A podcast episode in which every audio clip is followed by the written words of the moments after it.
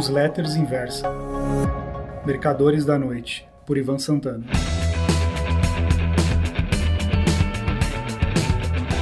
O título da crônica Os Mercadores da Noite de hoje é 15 dias em junho.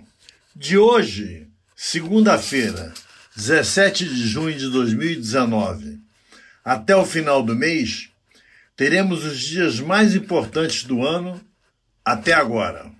Refiro-me, é claro, ao andamento no Congresso Nacional da PEC da Reforma Previdenciária. O cenário ideal, ideal não, perfeito, seria a aprovação pela Câmara dos Deputados e pelo Senado do projeto enviado pelo Executivo em sua íntegra. Hipótese essa que julgo improvável. Só na época do regime militar, quando o presidente da República podia legislar por decreto, em se tratando de matéria financeira, é que mudanças tão extremas podiam acontecer. Agora fica difícil. Augusto Pinochet, ditador do Chile, conseguiu implantar reformas radicais, passando a previdência daquele país para o regime de capitalização. O sistema funcionou bem durante praticamente três décadas, mas agora começou a fazer água. Nada de muito dramático, com os velhinhos morrendo à míngua. Só que os valores das pensões e aposentadorias estão se revelando aquém do esperado durante a época da implantação. Como os chilenos podem escolher a instituição financeira para a qual recolhem suas contribuições, essa reversão de expectativas só pode ter uma explicação. O dinheiro recolhido não foi aplicado com a devida eficiência. Raramente são. As taxas e comissões sugam boa parte. Em matéria previdenciária, agora de volta ao Brasil, só os privilegiados do serviço público, que já têm direito adquirido, é que podem ficar relativamente sossegados. Sim, relativamente, mas não totalmente.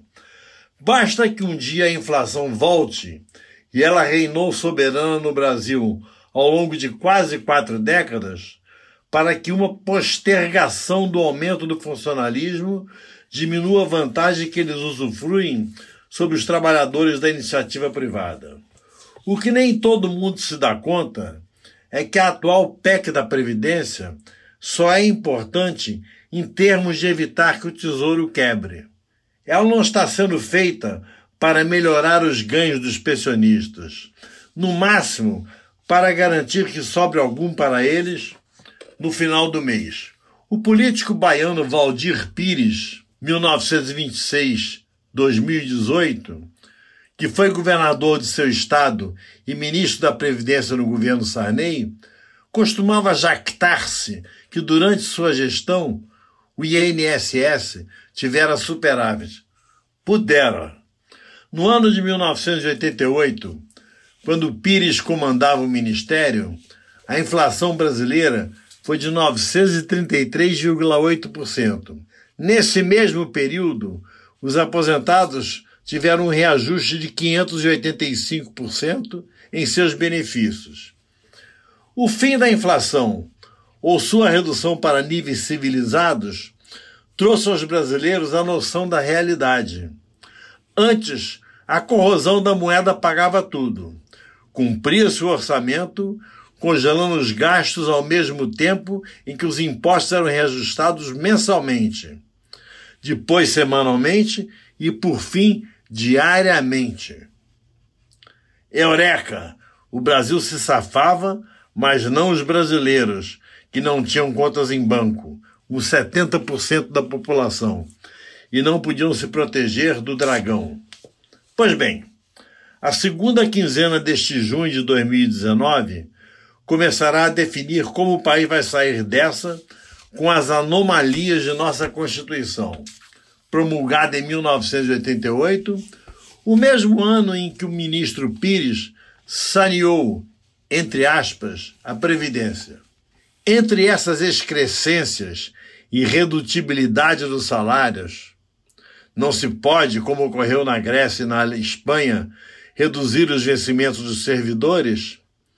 Outra, não menos importante, é a da vitaliciedade das funções públicas.